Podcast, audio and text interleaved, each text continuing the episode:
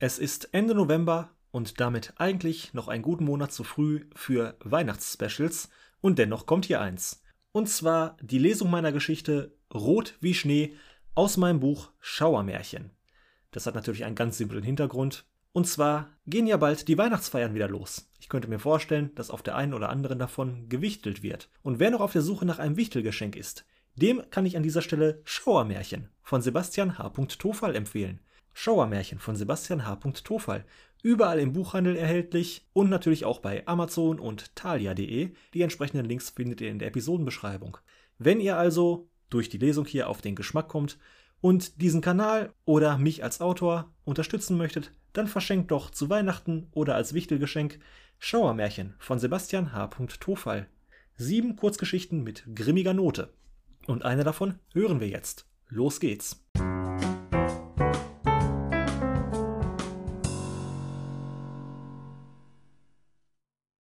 Rot wie Schnee. 24. Dezember, 2 Uhr nachts. Sie lag auf ihrem Bett und starrte an die Zimmerdecke. 2 Uhr nachts. Noch vor einigen Jahren hätte sie die Gelegenheit genutzt, um sich ins Wohnzimmer zu schleichen und versteckt auf den Weihnachtsmann zu warten. Aber jetzt lag sie da, in ihre behagliche Decke gekuschelt, auf die Augen drückende Dunkelheit, die Müdigkeit einer unterbrochenen Nacht in den Gliedern. Ihr Blick fiel aus dem Fenster. Im schwachen Licht einer entfernten Straßenlaterne sah sie dicke weiße Flocken wirbeln. Den Versuch, wieder einzuschlafen, endgültig aufgebend, traf sie eine Entscheidung. Sie warf ihre Bettdecke zurück. Aus dem warmen Bett in die Nachtkälte des Zimmers. Rasch hatte sie sich angezogen. Die dicke Winterjacke, Handschuhe, Mütze, lange Unterhosen und die Haustür hinter sich verschlossen. Unberührt lag der frisch gefallene Schnee vor ihr. Bisher nur wenige Zentimeter hoch. Doch sollte es so weiterschneien? Sie trat aus dem Schutz der Tür auf die Straße. Der Schnee knirschte unter ihren dicken Winterstiefeln. Sie liebte dieses Geräusch. Bedächtig lauschte sie ihm bei jedem weiteren Schritt. Schneeflocken legten sich auf die nackte Haut ihres Gesichts.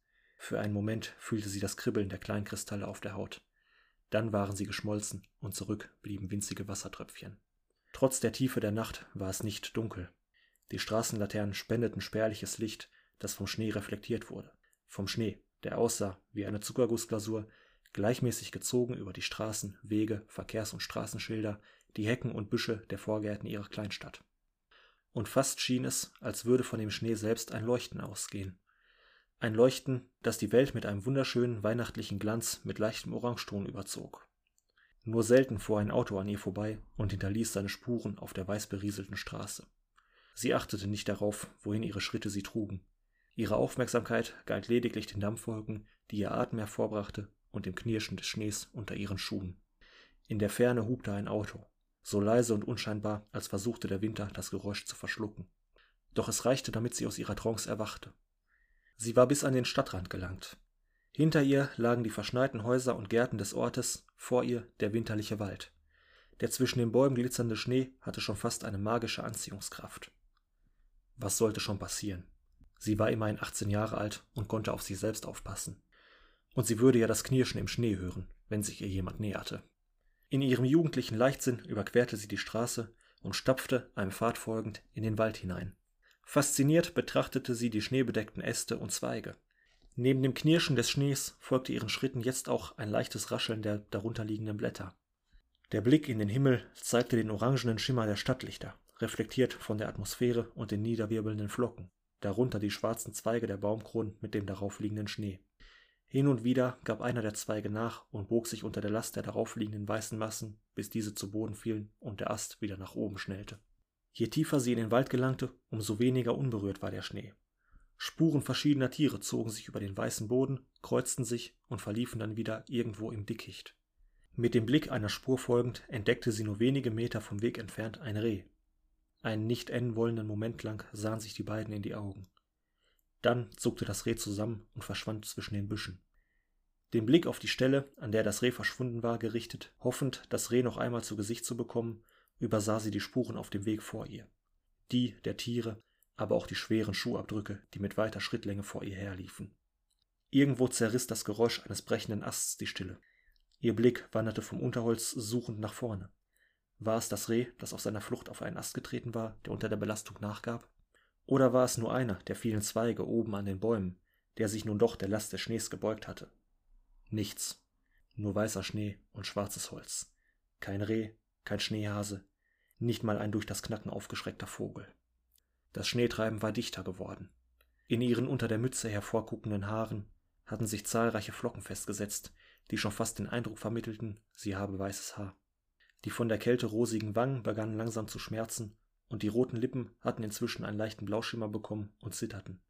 Sie beschloss umzukehren, zurück in die behagliche Wärme ihres Bettes. Kaum zwei Schritte hatte sie gemacht, als erneut ein morscher Ast knackte. Nicht näher, aber doch lauter als der erste. Seufzend und mit einem sehnsüchtigen Gedanken an das wärmende Bett drehte sie sich erneut um.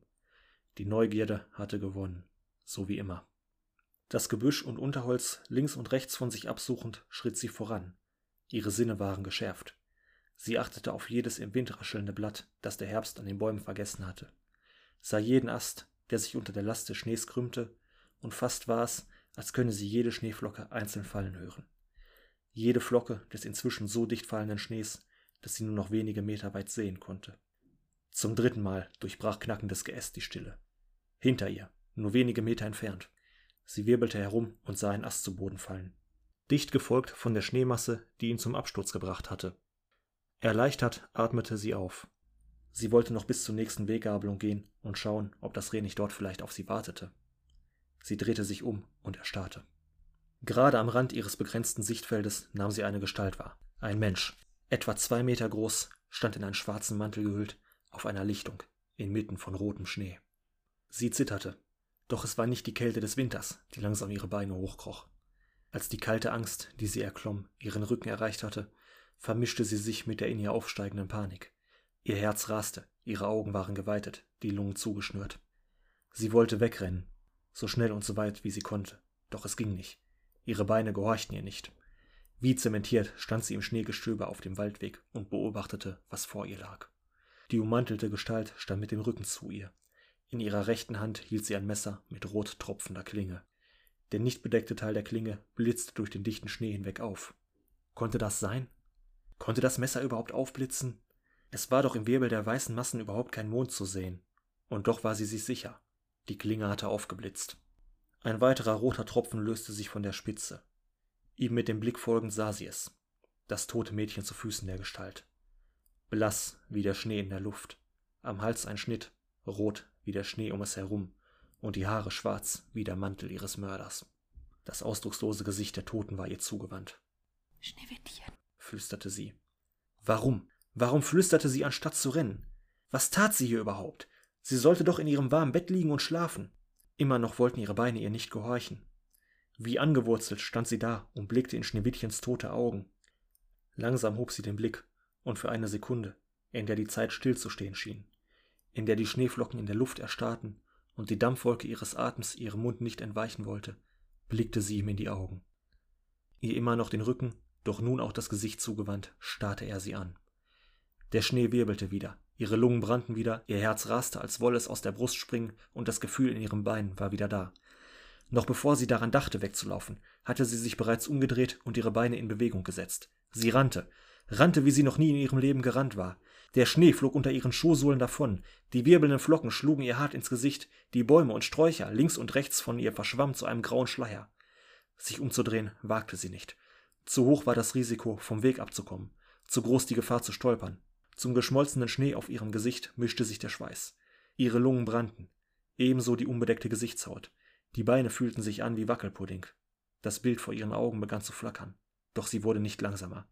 Sie ließ die Bäume, die Sträucher, den Wald hinter sich, hetzte durch die Straßen, vorbei an den schneebedeckten Vorgärten, die sie vor kurzem noch so bewundert hatte, vorbei an den Geschäften, in denen allmählich die Weihnachtsbeleuchtung anging, und vorbei an den Hauseingängen der schlafenden Stadt. War er noch hinter ihr? Wie weit war er noch weg? Wo wollte sie eigentlich hin? Egal, immer weiter. Weg von hier, weg von der Gefahr. Doch wie lange konnte sie noch rennen? Wie lange noch, bis ihre Beine nachgaben oder ihre Lunge explodierte? Den Gedanken noch nicht ganz zu Ende geführt, spürte sie einen stechenden Schmerz in ihrem linken Fuß. Schwebend, beinahe schon fliegend, mit beiden Beinen in der Luft ging sie langsam in den Sinkflug über. Ihr überraschter Blick traf auf die Kante des Gehwegs, die sie unter dem Schnee nicht gesehen hatte und die ihr nun zum Stolperstein geworden war. Dann wanderte der Blick weiter die Straße hinter ihr entlang. Weiß. Nichts als weiß. Schnee auf dem Gehweg, Schnee auf der Straße, Schnee in der Luft. Keine Gestalt im schwarzen Mantel, kein Messer, kein Rot. Die Schulter traf zuerst den Boden. Zwar durch die inzwischen annähernd 10 cm dicke Schneeschicht gefedert, aber trotzdem heftig. Der Schmerz durchfuhr sie, als der Schulter der Rücken folgte und sie durch den Schnee rutschte. Sie blieb noch einen Moment liegen, den bangen Blick auf die Straße gerichtet. Doch da war niemand. Keuchend richtete sie sich auf. Zu dem Schmerz in der Schulter und dem Fuß gesellten sich das Brennen ihrer Lunge und des Gesichts, und auch ihre Beine wollten sie nicht mehr tragen. Nach einem Augenblick der Orientierung erkannte sie, dass sie fast zu Hause war. Langsam schleppte sie sich die letzten Meter der Straße entlang. Sie erreichte die Haustür, steckte den Schlüssel ins Schloss und drehte ihn um. Schneewittchen, flüsterte sie.